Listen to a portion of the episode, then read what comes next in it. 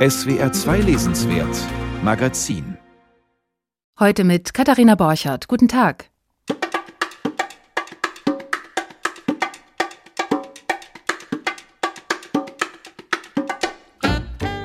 Heute zu Gast in der Sendung Rue Pham. Seit vielen Jahren ist sie Redakteurin bei der Zeit.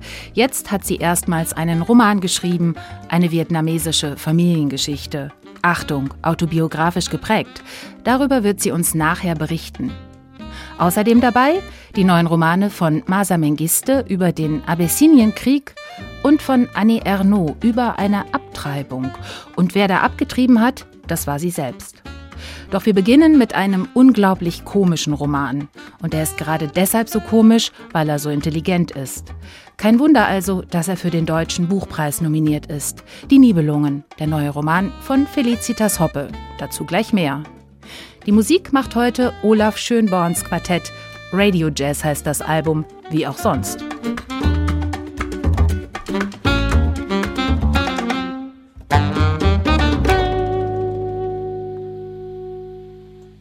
Die Nibelungen, sie lassen uns keine Ruhe. Die Sage selbst ist uralt, sehr viel älter als die mittelalterlichen Handschriften der Sage, die wir heute noch haben und sorgsam verwahren. Eine davon liegt im Badischen Landesarchiv in Karlsruhe. Nein, der Mythos lebt und lebt und lebt, und zwar in allen Künsten. Friedrich Hebbel schrieb ein Nibelungendrama, Richard Wagner einen Opernzyklus, Fritz Lang machte einen Stummfilm daraus. Und jetzt kommt Felicitas Hoppe. Und ihr neuer Roman, Die Nibelungen, ist quasi alles zugleich. Ein Drama in Worms, ein Film, ein Roman. Und das alles so intelligent und witzig zugleich, dass Felicitas Hoppe mit diesem Werk auf der Longlist für den Deutschen Buchpreis steht. Angela Gutzeit hat den Roman für uns gelesen und stellt ihn nun genauer vor. Wer sich mit den Figuren des neuen Romans von Felicitas Hopper auf große Fahrt begibt, von Worms aus den Rhein und die Donau entlang bis ins heutige Ungarn, der sieht sich schnell verstrickt in ein Netz aus Zeichen und Verweisen. Schon der Titel legt eine Fährte. Die Nibelungen, ein deutscher Stummfilm. Eine Referenz also nicht etwa an Richard Wagners Oper, sondern an Fritz Langs Filmepos von 1924. Künstlerisch ein Meisterwerk, ideologisch eine fragwürdige Wiederanknüpfung an vermeintliche Heldentraditionen nach dem verlorenen Ersten Weltkrieg. Felicitas Hoppes Neuerzählung des Nibelungenstoffes spielt nun auf listige und anspielungsreiche Weise mit dieser Heldenverehrung, die sie keineswegs für erledigt hält. Kurze Erinnerung an den mittelalterlichen Urstoff. Siegfried, kampferprobter Königssohn aus Xanten, im Besitz des Nibelungenhorts, verhilft dem Burgunderkönig Gunther zur Heirat mit Brunhild und vermählt sich selbst mit Gunthers Schwester Kriemhild. Als es nach Jahren zum Streit zwischen den Frauen kommt, bahnt sich eine Katastrophe an. Hagen, ein Gefolgsmann Gunthers, ermordet Siegfried und versenkt den Nibelungenhort im Rhein. Nun sind aber bei Felicitas Hoppe die Gewichte etwas anders verteilt, um den alten Stoff in ein neues Licht zu rücken. Natürlich bevölkert auch sie ihren Nibelungenroman mit dem altbekannten Figurenensemble. Aber auffällig ist doch, dass sie nicht Siegfried, Kriemhild, Brunhild oder Hagen den Vortritt lässt, sondern dem ganz offensichtlich unerreichbaren Objekt ihrer Begierde, dem Schatz, bezeichnet als die goldene Dreizehn, eine märchenhafte Metapher für ein Objekt, das alle begehren, auch um den Preis des Untergangs. Im Vordergrund steht also die immerwährende, unheilvolle Verlockung des Goldes oder zeitgemäßer ausgedrückt des Geldes, des Kapitals. Bei Hoppe verpackt in eine doppelbödige Inszenierung. Und die geht so. Auf dem Domplatz zu Worms präsentiert eine sehr heutige Schauspieltruppe das Nibelungenlied als Theateraufführung. Ein Verweis auf die alljährlichen Nibelungenfestspiele in der Domstadt, 1937 während der Nazizeit ins Leben gerufen, 2002 wiederbelebt. Hoppe präsentiert nun das Geschehen auf der Drehbühne wie eine Mischung aus Volksfest und Groteske. Eine Frau Kettelhut führt Regie.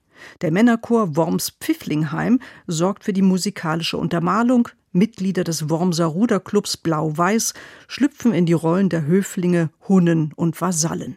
Die Dramaturgie, so lesen wir im Abspann, liegt in den bewährten Händen von Quentin Tarantino. Köstlich, dieses kleine Schlaglicht auf den Regisseur unter anderem des martialischen Actionfilms Kill Bill.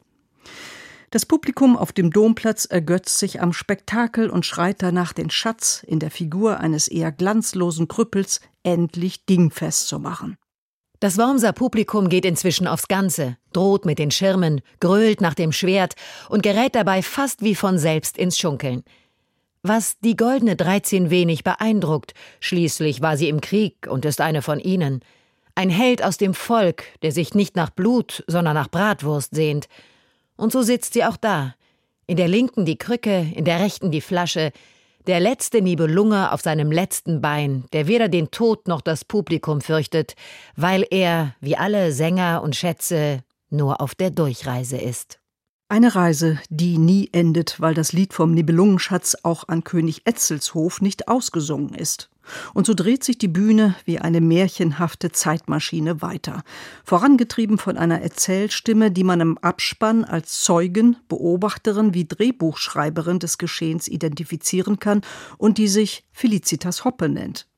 Die Autorin setzt diese Zeugen des Geschehens in ein Beiboot, dem Rheinverlauf folgend und mit einem Fernglas die Reise der Burgunder Richtung Hunnenland kommentierend. Eine Truppe, die Kriemhilds hinterlistigem Versprechen auf Versöhnung mit ihren Brüdern vom Königshof in Worms und auf noch größere Schätze nicht widerstehen kann. Mit im Beiboot zwei Spielleute und der Tod, ein Leier aus Worms in einem billigen Trainingsanzug von Woolworth, wie es heißt. Zu den genialsten Schachzügen in diesem Text gehören die Interviews, die die Erzählerin in den Pausen des Wormser Bühnenstücks mit den Darstellern in ihren Umkleidekabinen führt. Eine weitere Brechung des Mythenstoffs. Denn Hoppe lässt sie zu ihren Rollen wie zu der Spielbarkeit des Heldenepos in heutiger Zeit und zu seiner Aktualität Stellung nehmen.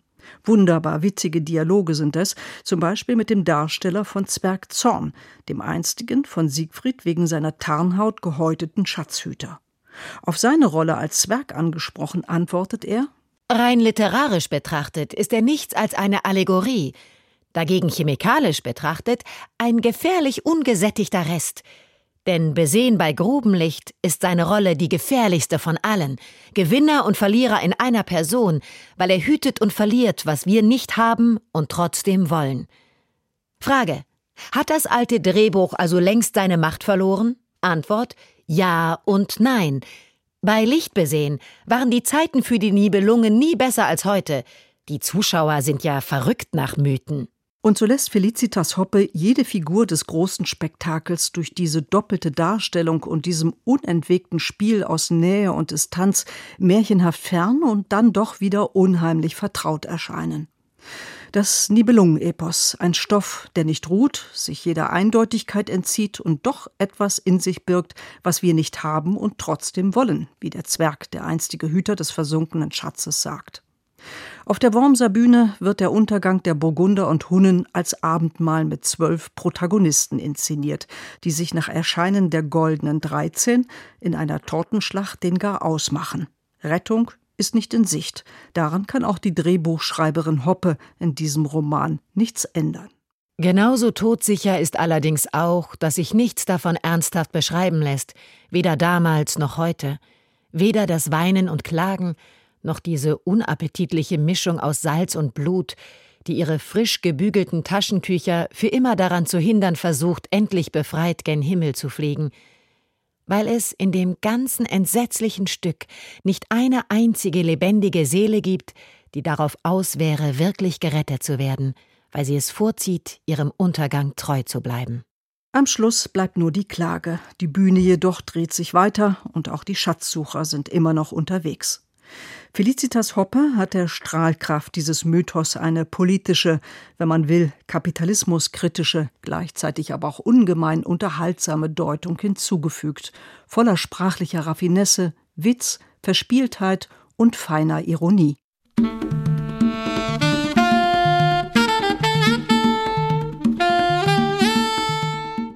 Dringende Leseempfehlung also. Angela Gutzeit besprach Die Nibelungen, ein deutscher Stummfilm von Felicitas Hoppe. Erschienen im Verlag S. Fischer. Sie hören SWR 2.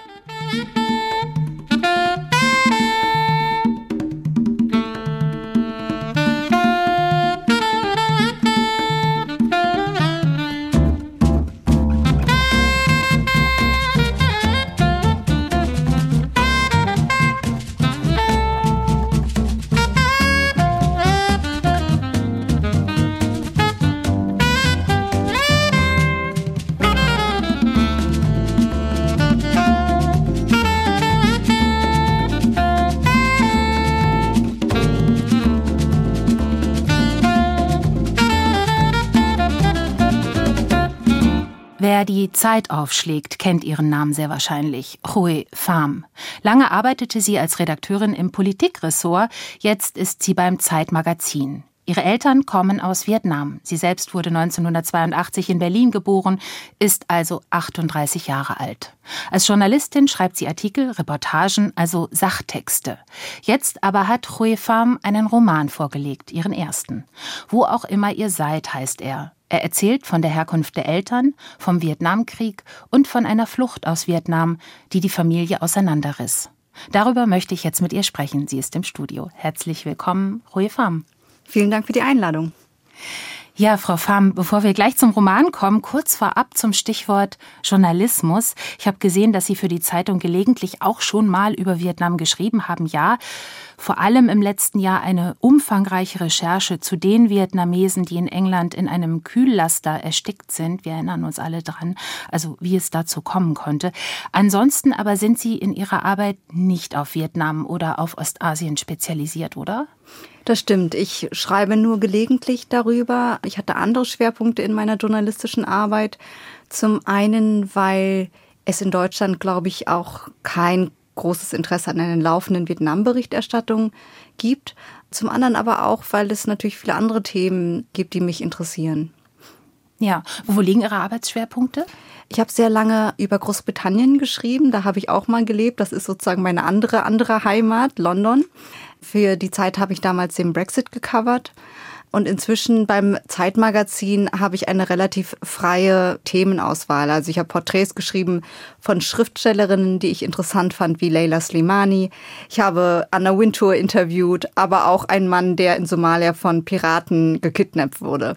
Es ist also ein sehr breites Spektrum. Ja, ein breites Spektrum. Die Erzählerin im Buch heißt eigentlich Geo, nennt sich aber Kim, weil das für die Deutschen einfacher auszusprechen ist. Ihre Eltern sind in den 60er Jahren nach Deutschland gekommen. Sie waren keine Bootsflüchtlinge, sondern sie sind zum Studieren nach Deutschland gekommen und dann geblieben. War das bei Ihren Eltern auch so? Meine Eltern sind auch Ende der 60er Jahre nach Deutschland gekommen. Mein Vater 69, meine Mutter im Jahr 70. Und sie sind tatsächlich auch als Studenten hierher gekommen, nicht als Boat People, hatten vor, zurückzugehen. Aber als sie mit dem Studium fertig waren, gab es das alte Vietnam, das sie verlassen hatten, gar nicht mehr. Es gab ein neues, wiedervereinigtes kommunistisches Vietnam. Und sie sind dann, wie es so oft auch bei Einwanderern der Fall ist, in diesem Land geblieben und haben eine Familie gegründet und eine neue Existenz aufgebaut. Ja, haben drei Kinder bekommen. Eines sind Sie. Ja, genau. Als Kleinkind, Geo im Roman erzählt auch von ihrer Kindheit, als Kleinkind merkt sie noch gar nicht, dass ihre Familie irgendwie anders ist als die anderen Familien, die deutschen Familien. Aber ab dem Kindergarten dann, dann werden ihr die Unterschiede doch etwas deutlicher. Das hören wir jetzt mal. Also alle mal kurz die Augen schließen und ein, zwei Minuten in den Roman eintauchen. Es liest Hui Farm. Je älter ich wurde, desto mehr verstand ich, wie anders wir waren. So wie ich lernte, wie groß der Unterschied zwischen uns und allen anderen war, so lernte ich, mich meiner fremden Umgebung anzupassen. Jeden Tag ein paar deutsche Worte mehr, jeden Tag ein paar vietnamesische Worte weniger. Ich vergaß die Lieder, die ich als Kleinkind gesungen hatte, und stimmte in der Schule bei Heute soll es regnen ein. Ich wollte Spaghetti essen, nicht Pho luden meine Eltern ihre vietnamesischen Freunde zu Partys ein, verdrehte ich die Augen, weil sie so uncoole Sachen machten, wie Karaoke zu singen. Immer musste ich etwas auf dem Klavier vorspielen, immer erzählten meine Eltern von meinen Noten. Das einzig Tröstliche war, dass alle anderen vietnamesischen Kinder auch vorspielen und daneben stehen mussten, während ihre Eltern mit diesem Sieg beim Mathematikwettbewerb oder jenem Vorzeigeabitur prahlten. Bei den Deutschen beobachtete ich dieses ständige sich beweisen müssen nie. Meine Freunde bekamen Geld, wenn sie eine 2 in Mathe schrieben. Sie begannen mit 15 von ihren Eltern Zigaretten zu schnorren. Sie durften am Wochenende so lange raus, wie sie es für richtig hielten. Kam es trotzdem zum Streit, folgten Aussprachen, in denen die Worte Entschuldigung und Liebe fielen. Gefühle. Die Deutschen sprachen so frei über Gefühle. Ich fand das befremdlich, wusste aber, dass mein Befremden auch seltsam war. Also schwieg ich. Ja, eine kurze Passage aus dem Roman Wo auch immer ihr seid von Hui Pham. Vielen Dank. Ja, also schwieg ich. Hier schweigt Geo alias Kim am Ende, aber eigentlich schweigt sie ja nicht, denn sie erzählt eine immerhin 300-seitige Geschichte, oder? Warum drängt diese Familiengeschichte jetzt aus ihr hervor? Ich glaube, sie hat unter diesem Schweigen ganz viel verborgen, was sie nicht verstanden hat. Und was andere zum Teil bei ihr in groben Zügen vielleicht erkannt haben oder wo andere sie darauf angesprochen haben, nach ihrer Herkunft gefragt haben. Und wo sie einfach das Gefühl hatte, das ist für mich selber noch nicht geklärt. Ich kann das jetzt auch nicht mit anderen klären. Im Laufe der Geschichte stellt sich heraus, dass sie eigentlich über ihre Familiengeschichte kaum etwas weiß und nach und nach erst erfährt sie, was für dramatische Dinge in der Vergangenheit geschehen sind. Also, dass ihre Familie den Vietnamkrieg erlebt hat, dass ihre Familie zum Teil ihr Leben riskiert hat, um ähm, nach dem Kriegsende zu fliehen, dass anderen bittere Armut gelebt haben und vor allen Dingen, dass auch in der Familie nie wirklich darüber geredet wurde. Und deswegen entschließt es sich am Ende, diese Geschichte zu erzählen. Ja, die Geschichte, die wechselt in separaten Kapiteln zwischen Gegenwart und Vergangenheit.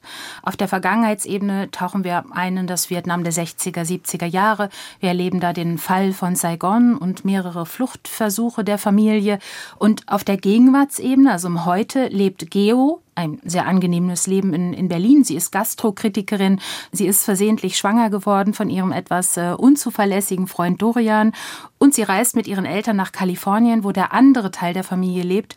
Denn äh, die Großmutter ist gestorben, das wird ganz am Anfang erzählt. Und es gilt nun gemeinsam, das Testament zu öffnen. Und da wird dann eine teils durchaus zerrissene oder vielleicht sogar zerstrittene Familie wieder zusammengeführt. Das ist so der Erzählbogen. Da ist viel drin in dieser Geschichte. Was waren für Sie die wichtigsten Momente, die Sie erzählen wollten? Meine ursprüngliche Idee zu diesem Roman war eine Geschichte über einen Konflikt zwischen zwei Brüdern, zwischen zwei Männern, die zusammen aufwachsen im Saigon der 60er Jahre und die dann auf unterschiedlichen Seiten der Politik landen der eine wird zum Antikommunisten und der andere zum Kommunisten und sie landen in unterschiedlichen Ländern und prallen aufeinander. Das war meine ursprüngliche Idee, weil ich darüber schreiben wollte, wie nah man sich sein kann und gleichzeitig wie fern. Das war meine Ursprungsidee. Aber als ich angefangen habe zu schreiben und auch anderen meine ersten Kapitel zu lesen gegeben habe, hatten sie das Gefühl, dass es auch sehr wichtig wäre, eine Figur zu finden, die eine Brücke schlägt zum deutschen Leser jemanden, der das Ganze übersetzt und den Weg schlägt vom Hier und Jetzt in Deutschland in diese ferne Welt in der Vergangenheit. Und so habe ich angefangen, auch sehr viel über diese Figur der Geo zu schreiben und ihrer Zerrissenheit und den Gefühlen, die man hat, wenn man aus einer ausländischen Familie kommt, aber in Deutschland groß wird. Und wenn man sich entfremdet fühlt von seinen eigenen Verwandten. Und von daher ist das der zweite Konflikt, den ich darin in diesem Buch beschreiben wollte. Also den Konflikt, den man in sich selbst tragen kann und den man vielleicht auch nur auflösen kann, wenn man sich äh, Fragen stellt, die manchmal sehr unangenehm sind oder wenn man sich auch mit dem auseinandersetzt, was andere vor einem gemacht haben, also was in dem Fall, was die Verwandten durchlebt haben. Die beiden Brüder, von denen Sie erzählen, heißen Min und Sun. Vieles in diesem Roman ist erfunden, aber vieles ist auch wahr. Sie haben Ihre Familie in Deutschland befragt und Sie haben auch die Familienteile in den USA besucht und nach der Vergangenheit befragt. War das einfach zu fragen oder war das schwer? Ich hatte vor diesem Buchprojekt eine große Scheu, ähm, mit meinen Verwandten über solche persönlichen und tiefen Themen zu sprechen. Wir haben uns eigentlich, wenn wir uns da mal gesehen haben, alle paar Jahre oder so, haben wir zusammen Familienurlaub gemacht und eher über Alltagsdinge geredet. Und als ich dieses Buch entwickeln wollte, war mir klar, dass ich mit ihnen tiefere Interviews führen müsste. Und ich wusste, dass sehr schillernde Charaktere unter meinen Tanten und Onkel waren. Ich hatte eine vage Ahnung von, von Dingen, die sie erlebt haben. Das hatte ich immer wieder aufgeschnappt, aber ich kannte nicht die ganze Geschichte. Und ich habe mich schon etwas komisch gefühlt, dann zu ihnen zu gehen und zu sagen, kann ich mit euch bitte Interviews führen? Und zwar mit jedem einzelnen von euch alleine, beziehungsweise mit jemandem, der mir vielleicht ein bisschen mit bei der Übersetzung hilft. Und ich wusste nicht so richtig, wie sie darauf reagieren würden. Und sie haben, glaube ich, vielleicht bis heute konnten sie nicht so richtig sich vorstellen, was daraus werden würde. Weil meine Verwandten mich ja auch nicht gut kennen. Sie leben halt in anderen Ländern. Sie können meine journalistische Arbeit nicht lesen. Sie kennen mich eben nur als sozusagen Besucherin, die alle paar Jahre dahin kommt und nicht so viel von sich erzählt. Sie waren dann aber erstaunlicherweise sehr offen und haben sehr, sehr detailliert und frei erzählt, was sie alles erlebt haben. Der amerikanische Teil ihrer Verwandtschaft und auch der vietnamesische Teil ihrer Verwandtschaft kann das Buch natürlich jetzt auch noch nicht lesen. Ähm, vielleicht gibt es irgendwann eine Übersetzung. Ähm, der deutsche Teil der Verwandtschaft aber schon. Haben die schon Rückmeldung gegeben? Der deutsche Teil der Verwandtschaft ist leider recht klein. Also es sind vor allen Dingen meine Eltern, meine Geschwister. Ja, ich glaube, sie fanden es okay. ähm, ich glaube, ähm, es ist in meiner Familie wird nicht viel gelobt oder so. Äh, ich glaube, sie fanden, also ich glaube, mein Vater fand es ganz cool, dass er so eine Art Vorbild ist für eine Romanfigur. und ähm, sie, äh, ich glaube, meine Eltern und auch meine Geschwister freuen sich jetzt auch, dass dieses Buch da ist und laden alle möglichen Leute zu meiner Buchpremiere ein. Gleichzeitig ist es aber, glaube ich, auch ziemlich komisch für sie gewesen, das Buch zu lesen. Also mein Vater hatte eine frühe Fassung gelesen und meinte danach, du, sag mal, Rui, also wenn man das liest, dann denkt man, du hast echt komplexe. Bist du dir sicher, dass du das so schreiben willst? Und ich habe dann versucht, ihm zu erklären, dass man bei einem Roman es auch wichtig ist, dass man eine dramatische Spannung hat und so weiter und so fort. Tja, also von daher kann ich nicht so richtig sagen, wie sie es finden. Also sie ich sag mal so, sie akzeptieren, dass sie als Teil meiner Familie in irgendeiner Form dauernd in meinen Arbeiten auftauchen und finden das in Ordnung. Aber sie empfinden, glaube ich, viele Dinge anders als ich und haben, glaube ich, oft das Gefühl, dass ich Sachen problematisiere oder mir, mir mit Sachen schwer tue, die doch eigentlich gar nicht so schlimm sind. Mhm. Also es sind schon schwere Themen, die Sie verhandeln. Allerdings äh, hat Ihr Roman vor allen Dingen in den, äh, in den Gegenwartspassagen auch eine äh, große Komik oft, ähm, die natürlich aus der Erzählperspektive entspringt. Ja, aber wie geht es für Sie weiter? Sie haben jetzt einen Roman geschrieben. Sie sind eigentlich Journalistin. Ähm, wir haben über Ihre journalistischen Texte auch kurz gesprochen. Wollen Sie der Fiktion jetzt auch ein bisschen treu bleiben oder war das ein einmaliger Ausflug für Sie? Ich würde sehr gern nochmal einen Roman schreiben. Ich habe die Arbeit an diesem Buch äh, manchmal wie eine Operation am lebenden Patienten empfunden. Ich wusste nicht wirklich, wie man es macht, aber ich habe es gemacht und dann habe ich Tipps bekommen von meiner Lektorin, von meinem Agenten und anderen. Und ich habe dadurch wahnsinnig viel für mein Schreiben gelernt. Und ich denke jetzt, glaube ich, auch ein bisschen anders über Texte oder über Geschichten. Ich würde deswegen natürlich sehr, sehr gerne nochmal einen neuen Roman schreiben. Ich glaube aber, man braucht auch einen sehr starken Impuls für eine Geschichte. Im Moment bin ich noch sehr stark von dieser Geschichte, habe ich diese Geschichte gefühlt gerade erst abgeschlossen und ich brauche wahrscheinlich erstmal noch ein bisschen, um mich wieder zu sammeln, etwas Neues zu schreiben. Aber ich finde es sehr schön, dass ich diese Möglichkeit hatte, nochmal etwas anderes auszuprobieren und könnte mir auch vorstellen, also war jetzt auch mit anderen Leuten in Kontakt, die zum Beispiel Bühnenkunst machen, sich aber auch mit Identitätsthemen beschäftigen. Also ich könnte mir auch vorstellen, damit weiter zu experimentieren oder auch diese Geschichte weiterzuentwickeln oder generell dieses Thema weiter zu spinnen. Ja, da tun sich viele Möglichkeiten auf. Ich drücke die Daumen dafür und bedanke mich herzlich für das Gespräch. Rui Farm. Vielen Dank. Und wir sprachen über ihren Debütroman Wo auch immer ihr seid. Der Roman ist bei BTB erschienen.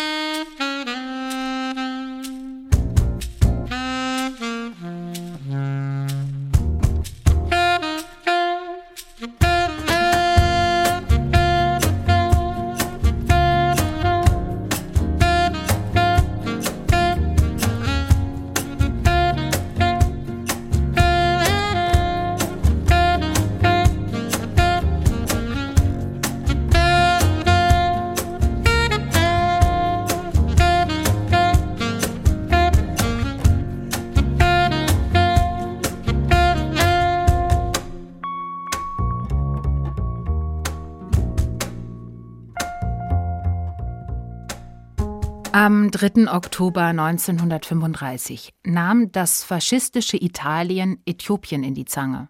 Von Eritrea im Norden und Somaliland im Süden griffen italienische Soldaten an.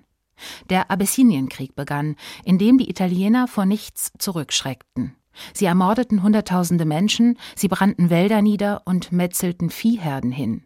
Sie setzten großflächig Giftgas ein und griffen auch Lager vom Roten Kreuz an. Über diesen Krieg wissen wir wenig. Aufmerksam darauf wurden wir aber vielleicht durch den Roman Alle außer mir von Francesca Melandri. Ein richtiger Bestseller von 2018, der immerhin zehn Wochen lang auf der Spiegel Bestsellerliste stand. Jetzt wird das Thema weiter untersucht. Und zwar von Masa Mengiste, die aus Äthiopien stammt und inzwischen in den USA lebt. Der Schattenkönig heißt ihr neuer Roman. Pascal Fischer stellt ihn vor und hat Masa Mengiste auch zum Gespräch getroffen. Es war ein äußerst asymmetrischer Krieg, als das faschistische Italien 1935 in Äthiopien einmarschierte. Masa Mengiste schildert ihn in Der Schattenkönig opulent, nuancenreich und detailgetreu. Denn darin treffen italienische Einheiten mit modernsten Waffen auf äthiopische Krieger. Die Italiener haben Panzer und Flugzeuge, die Senfgas versprühen. Die Äthiopier kämpfen bloß mit jahrzehntealten Gewehren. In einem Punkt allerdings sind die Einheimischen im Roman den selbsternannten italienischen Zivilisatoren weit voraus.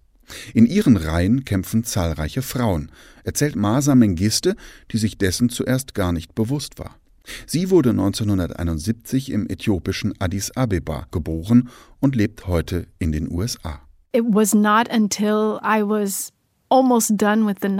Erst als ich fast mit dem Roman fertig war, erfuhr ich, dass Frauen in diesem Krieg gekämpft hatten. Auch meine eigene Urgroßmutter. Ich war schockiert. Ich fragte meine Mutter, warum hast du mir das nicht früher erzählt? Sie sagte, du hast nie danach gefragt. Diese Geschichten sind da, aber man hält sie nicht für Geschichten, die das Wesen einer Nation ausmachen. Sie gelten nur als Geschichten, die sich Frauen in der Küche und im Schlafzimmer erzählen.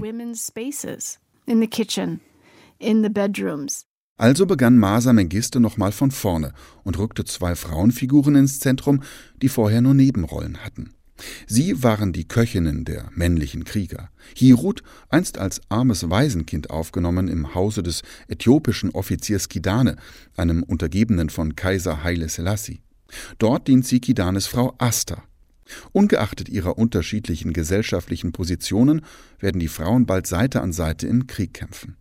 Dabei arbeitet Mengistu vor allem die schmerzliche Ambivalenz heraus, mit der die Frauen ständig leben. Progressivität Pustekuchen. Mancher Mann lehnt eine Kriegerin im Militärlager deutlich ab. Dort ist sie plötzlich wieder eine Frau. Soll eine Frau im Lager kochen und Wasser holen? Also allerlei männliche Bedürfnisse erfüllen, auch sexuelle? Im Militärlager wurden die Kriegerinnen wieder zu bloßen Frauen. Das war für die männlichen Mitstreiter erträglicher. Die Männer verstanden es so. Die Frau mag auf dem Schlachtfeld kämpfen, aber hier bin ich immer noch der Mann und kann sie zu all diesen anderen Sachen zwingen. Darin liegt die große Stärke von Masa Mengistes Roman. Er verklärt nicht die schwarzen Opfer des italofaschistischen Angriffs, sondern zeichnet auch die äthiopischen Figuren durchaus widersprüchlich. Asta beispielsweise ist gegenüber Hiro zu Hause eine gnadenlose Herrin, wurde von Gidane aber selbst als Kindsbraut vergewaltigt. Fifi, eine junge Äthiopierin, kann sich nur als Edelprostituierte für die Italiener durchschlagen. Und manche Äthiopier sind Askari, einheimische Soldaten im Dienste Italiens. Und Kaiser Haile Selassie ist mutlos nach England geflohen. Immer mehr Äthiopier aber wollen ihn vor den Schlachten hoch zu Ross gesehen haben. Doch das ist nur ein einfacher Mann aus dem Volk, ein Double des Kaisers in prachtvollen Gewändern, eben der titelgebende Schattenkönig. Diese Farce ist eine Idee von Hirut, die so den Widerstand gegen die faschistischen Aggressoren befeuern kann, so kaputt der Schattenkönig auch aussehen mag. Er ist ein kampflediertes Bild, das zum Leben erweckt wurde, zerknittert und leicht vergilbt, doch von starken Knochen getragen, bewacht von zwei Soldatinnen namens Asta und Hirot, die ihn an beiden Seiten flankieren, als Vorbild für sämtliche Frauen Äthiopiens. In Passagen mit wechselnder Perspektive blickt Mengiste so durch die Augen einer Handvoll Äthiopier und Italiener und zeichnet den Kriegsverlauf der Jahre 1935-36 nach. Auf die Spitze getrieben hat sie ihre Ästhetik der Ambivalenz in Ettore, einem Fotografen der italienischen Armee. Er ist Jude und gerät mit dem zunehmenden Antisemitismus seines faschistischen Landes in Konflikt. Masa Mengiste? In 1937 1937 wurde in allen italienischen Kolonien die Rassentrennung per Gesetz verordnet. Ein Jahr später dann kamen die antisemitischen Gesetze hinzu. Die jüdischen Soldaten also setzten in einem Jahr rassistische Gesetze durch und im nächsten Jahr waren sie dann selbst der Feind. Wie ist das, wenn man erst ein Armeesoldat ist und im nächsten Moment der Feind genau dieser Armee? Das mag hier arg konstruiert klingen, doch legt Mengistu die Schichten der Figur von Ettore, wie die jeder in diesem Roman, nach und nach kunstvoll frei. So erfahren wir von Ettores Vater, der vor Pogromen aus Odessa floh, und schließlich wird Ettore in den Briefen von seinen Eltern in Italien lesen, dass das vermeintliche Heimatland immer offener antisemitisch wird. An Ettores Biografie wird damit auch deutlich, die Gewaltgeschichte des Zweiten Weltkriegs hat ihren Vorläufer im Kolonialismus. Der Kolonialismus wiederum erweist sich als System verschiedener Gewaltformen, die Masa Mengiste allesamt schildert. Ettore etwa fotografiert Hirut und Asta, als diese gefangen werden. Wie wilde Tiere, wie Trophäen werden sie präsentiert, und die Fotoabzüge werden zu Souvenirs bei den Soldaten. Später werden Hirot und Asta fliehen, anders als viele andere äthiopische Gefangene, die die Italiener gegen jede internationale Konvention willkürlich hängen, erschießen oder von einer Bergkante in den Tod stoßen. Masa Mengiste schildert das alles minutiös, was die Lektüre bisweilen schwer erträglich macht. Infolgedessen wechselt die Erzählstimme oft in den hohen lyrischen Ton eines antiken Chores, ungewohnt, aber passend. Da fällt Fisseha, der letzte Sohn Samuels. Da stolpert Girmai, das einzige Kind von Mulu. Da sinkt Hapte auf die Knie, Lunge und Herz von einem Speer durchbohrt. Hört, wie der Wind von Speeren und geschleuderten Steinen und heiseren Stimmen und gequälten Schreien vibriert. I wanted to write something that was ich wollte etwas im Stile der großen griechischen Epen schreiben, wie die Ilias. Ich wollte in glorreichen Worten von den Ausgelöschten und Vergessenen sprechen. Ich wollte sehen, ob ich die Sprache dabei ausreichend schön gestalten könnte, so dass es gelingt, die geschilderte Gewalt zu ertragen. Ich blieb dabei nah an meinen Figuren und wollte davon sprechen, wie sie sich fühlten, anstatt sie als bloße Objekte von Gewalt darzustellen. So konnte ich ihr Menschsein bewahren. Ein beeindruckendes, komplexes Panorama bei gleichzeitiger Tiefenschärfe. Wenn nach Jahrzehnten Hirod und Ettore in der Rahmenhandlung noch einmal aufeinandertreffen, zeigt sich, wie unglaublich schwierig selbst dann jede Vergebung sein wird bei diesen Zweien, die sich als Einzelne nie bekämpft hätten. Es wundert nicht, dass Mengiste für ein wahrhaftiges, würdiges Erinnern dieses komplexen Krieges fast 600 Seiten braucht. Aber die sind nötig und sie lohnen.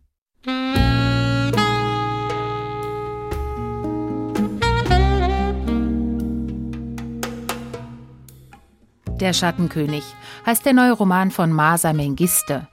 Brigitte Jakobait und Patricia Klobusicki haben ihn aus dem Englischen übersetzt. Erschienen ist er bei DTV. Sie hörten eine Rezension von Pascal Fischer, hier auf SWR 2.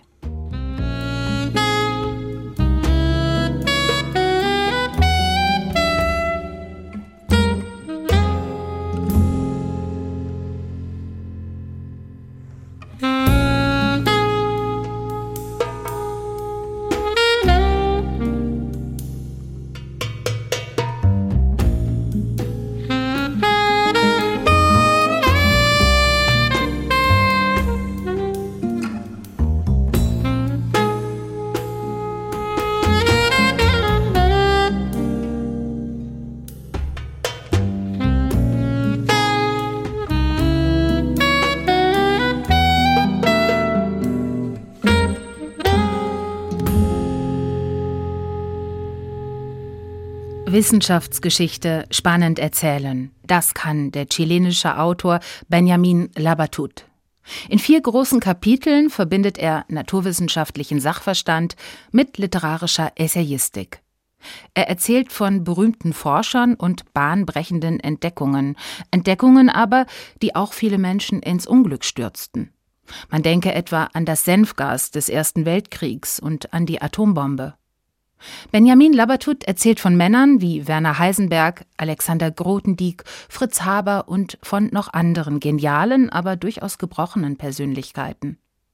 Solche Figuren ziehen auch die flämische Autorin Charlotte van den Broek magisch an. In ihrem Essayband Wagnisse, etwa schrieb sie als letztes über gescheiterte Architekten. Vielleicht hat Labatuts Buch sie auch deshalb so gepackt. Als ich sie neulich auf ihrer Lesereise traf, sagte sie, ich bin Charlotte van den Broek und ich empfehle sehr gerne Das blinde Licht, ein Buch von einer chilenischen Schriftsteller, Benjamin Labatut. Ich war vor einiger Woche im Urlaub und ich hatte das Buch mitgenommen und ich habe es wirklich mit Erstaunen gelesen, denn es handelt von die Grenze der Wissenschaft. Es ist eine Sammlung von Geschichte, also es ist wirklich Fiktion. Aber darunter gibt es sehr viel Research und wissenschaftliche Forschung. Zum Beispiel geht es über Quantenmechanik und das ist so komplex, so abstrakt zu begreifen, aber trotzdem hat diesem Autor die Materie irgendwie einfühlbar gemacht. Denn was er eigentlich tut, ist, er beschreibt die Leben einiger ja, große Wissenschaftler, manchmal auch blamierte Wissenschaftler wie Fritz Haber zum Beispiel, der Chlorgas entwickelt hat in der Ersten Weltkrieg. Und er zeigt eigentlich sehr ja, meisterlich die Grenze zwischen Wahnsinn und Wissenschaft. Und das macht er auf einer Seite ziemlich theoretisch über Wissenschaft zu schreiben, aber dagegenüber stellt er die Leben der Wissenschaftler, die er fiktionalisiert hat. Und das ist so ein spannendes Feld dass es irgendwie begreiflich wird, all diese Chemie und Quantenmechanik und biochemische Entwicklungen, die die Wissenschaftler geleistet haben. Also ich kann es vom Herzen empfehlen.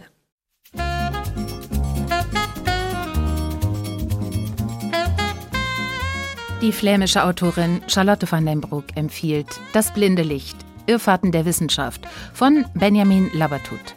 Thomas Provot hat das Buch aus dem Spanischen übersetzt. Erschienen ist es bei Surkamp.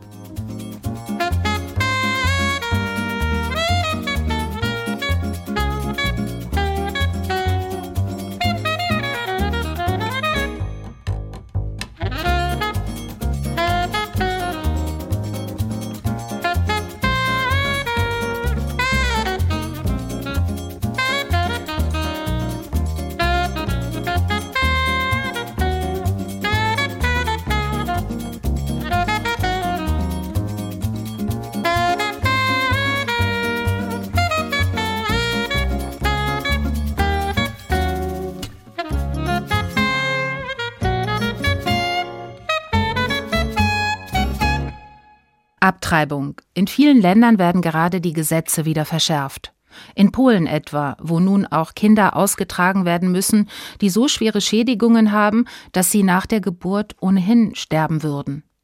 Oder in Texas, wo ab dem ersten Herzschlag nicht mehr abgetrieben werden darf. Der erste Herzschlag setzt meist drei Wochen nach der Empfängnis ein, da ist der Embryo gerade so groß wie ein Apfelkern und die Schwangerschaft meist noch gar nicht entdeckt. Wie auch immer entschieden wird, die Folgen tragen die Frauen. Die sozialen Folgen, die finanziellen, die körperlichen, die psychischen. Das weiß auch die Autorin Annie Ernaux. Auch sie war schwanger, 1963. Auch sie hat abgetrieben. Das erzählt sie in Das Ereignis, ihrem neuen Buch. Judith Reinbold hat es gelesen. Frankreich im Oktober 1963. Alles deutet darauf hin, dass die junge Literaturstudentin Annie schwanger ist. Ihre Periode bleibt aus, sie leidet unter Magenverstimmungen.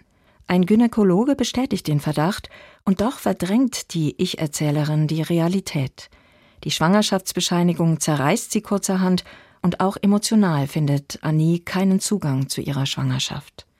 Sie spürt zwar, dass da etwas ist, nicht aber, dass es tatsächlich ein Kind ist, das in ihrem Bauch heranwächst. Abtreibungen waren damals noch gesetzlich verboten und gesellschaftlich tabuisiert. Annie kann sich niemandem anvertrauen, und wo sie doch Hilfe sucht, wird sie abgewiesen. Ärzte schicken sie fort, Freunde schweigen oder wenden sich ab. In Romanen und Filmen ist die Abtreibung eine Ellipse, eine Leerstelle zwischen Schwangerschaft und Nichtschwangerschaft, denkt Annie.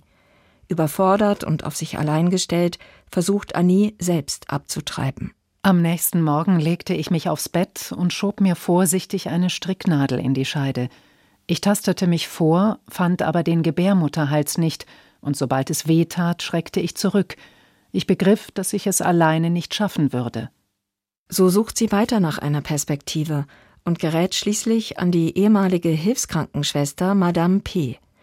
Sie führt Annie eine Sonde ein, die eine Fehlgeburt auslösen soll. Der erste Eingriff ist erfolglos. Sie versuchen es mit einer anderen Sonde. Zwei Wochen später wird die Fehlgeburt ausgelöst.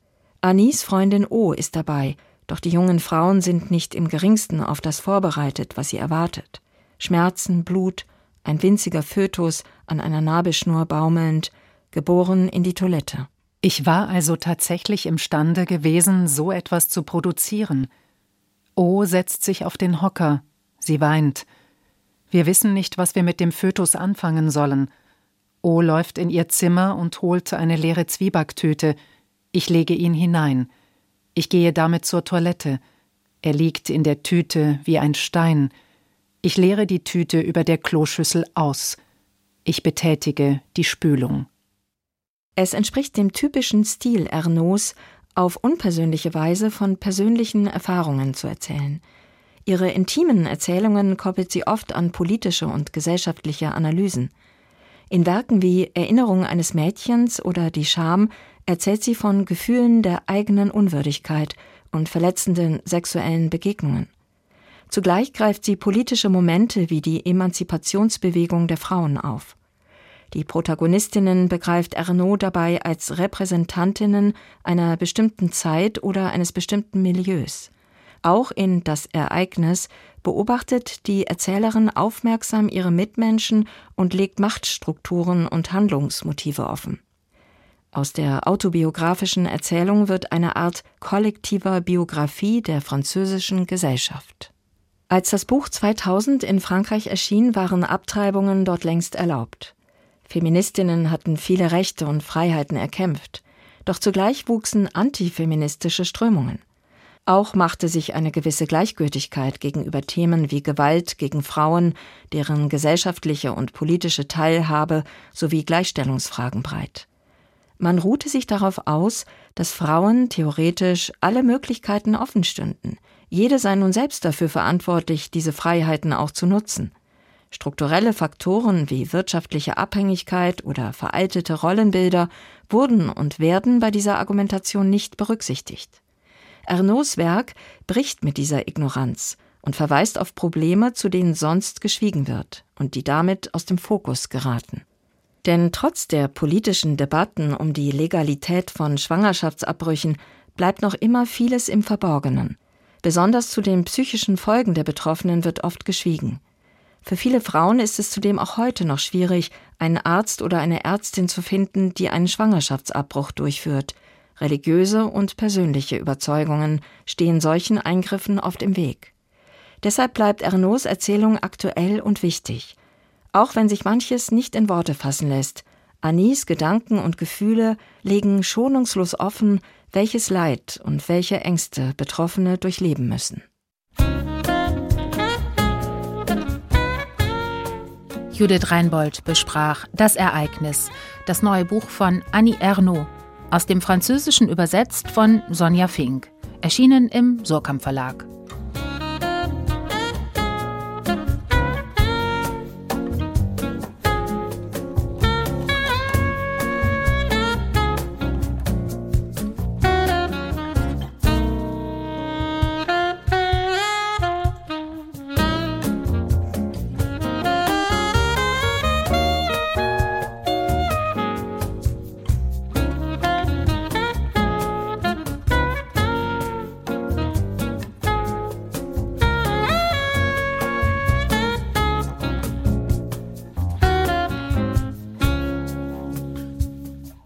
Sommerferien sind vorbei und man hockt wieder zu Hause.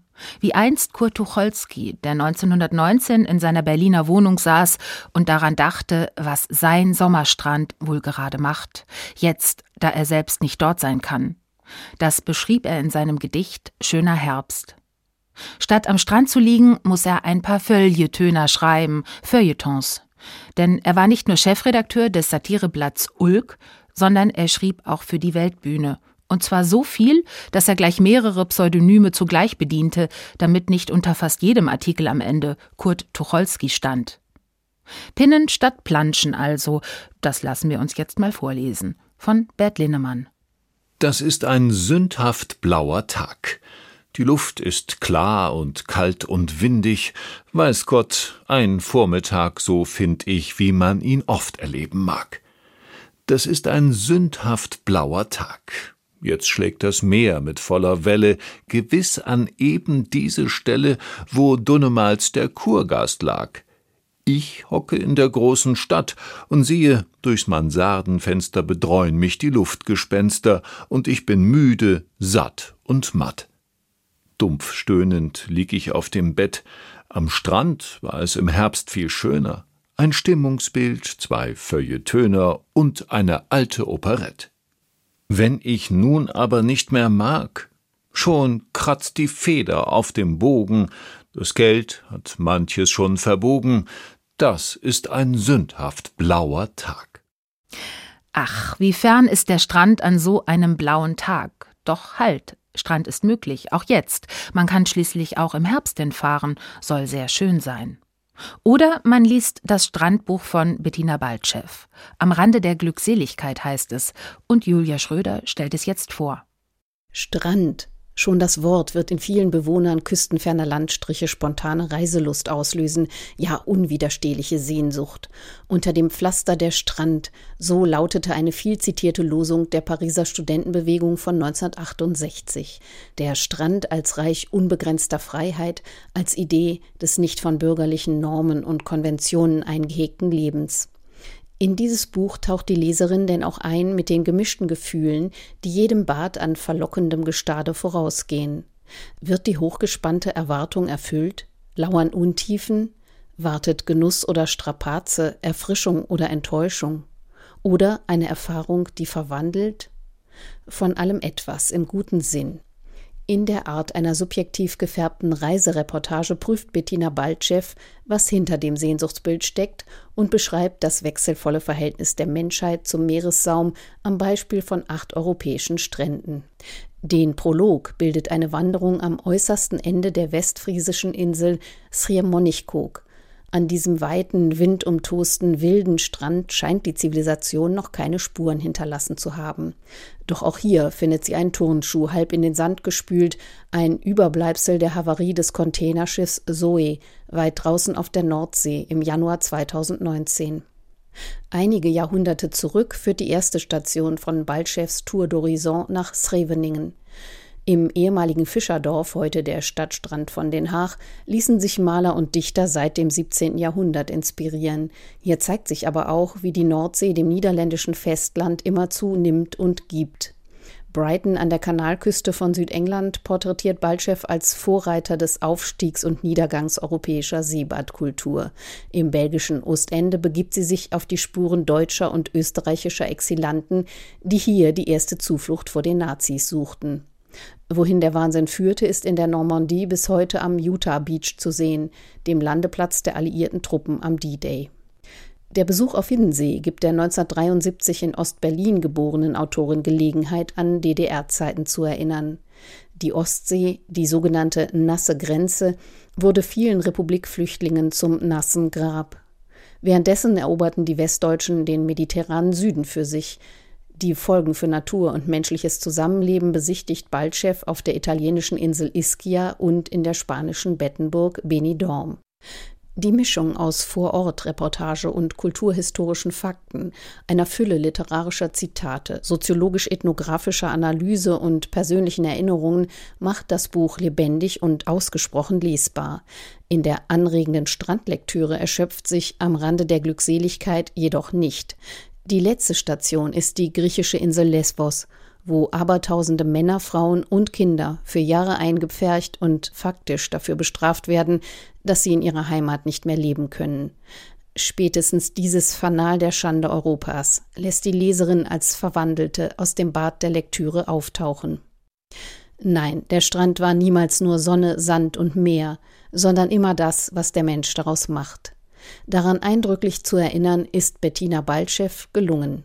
Und mit diesem Buch, das auch als Ausflugsanregung gelesen werden kann, geht diese Sendung zu Ende. Und zwar hinaus ins Offene. Am Rande der Glückseligkeit heißt Bettina Baltschews Strandbuch. Erschienen ist es bei Bärenberg. Julia Schröder hat es rezensiert.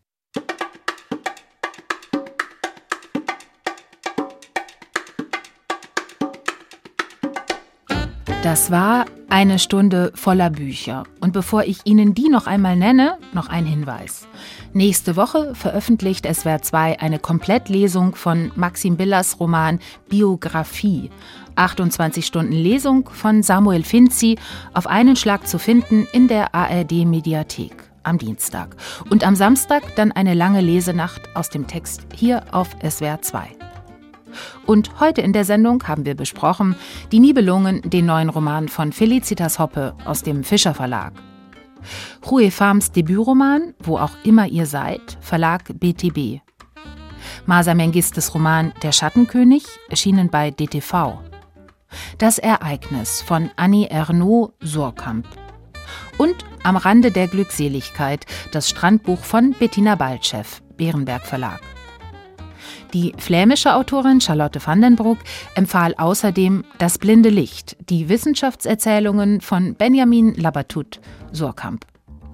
Die Musik kam vom Album Radio Jazz vom Olaf Schönborn Quartett.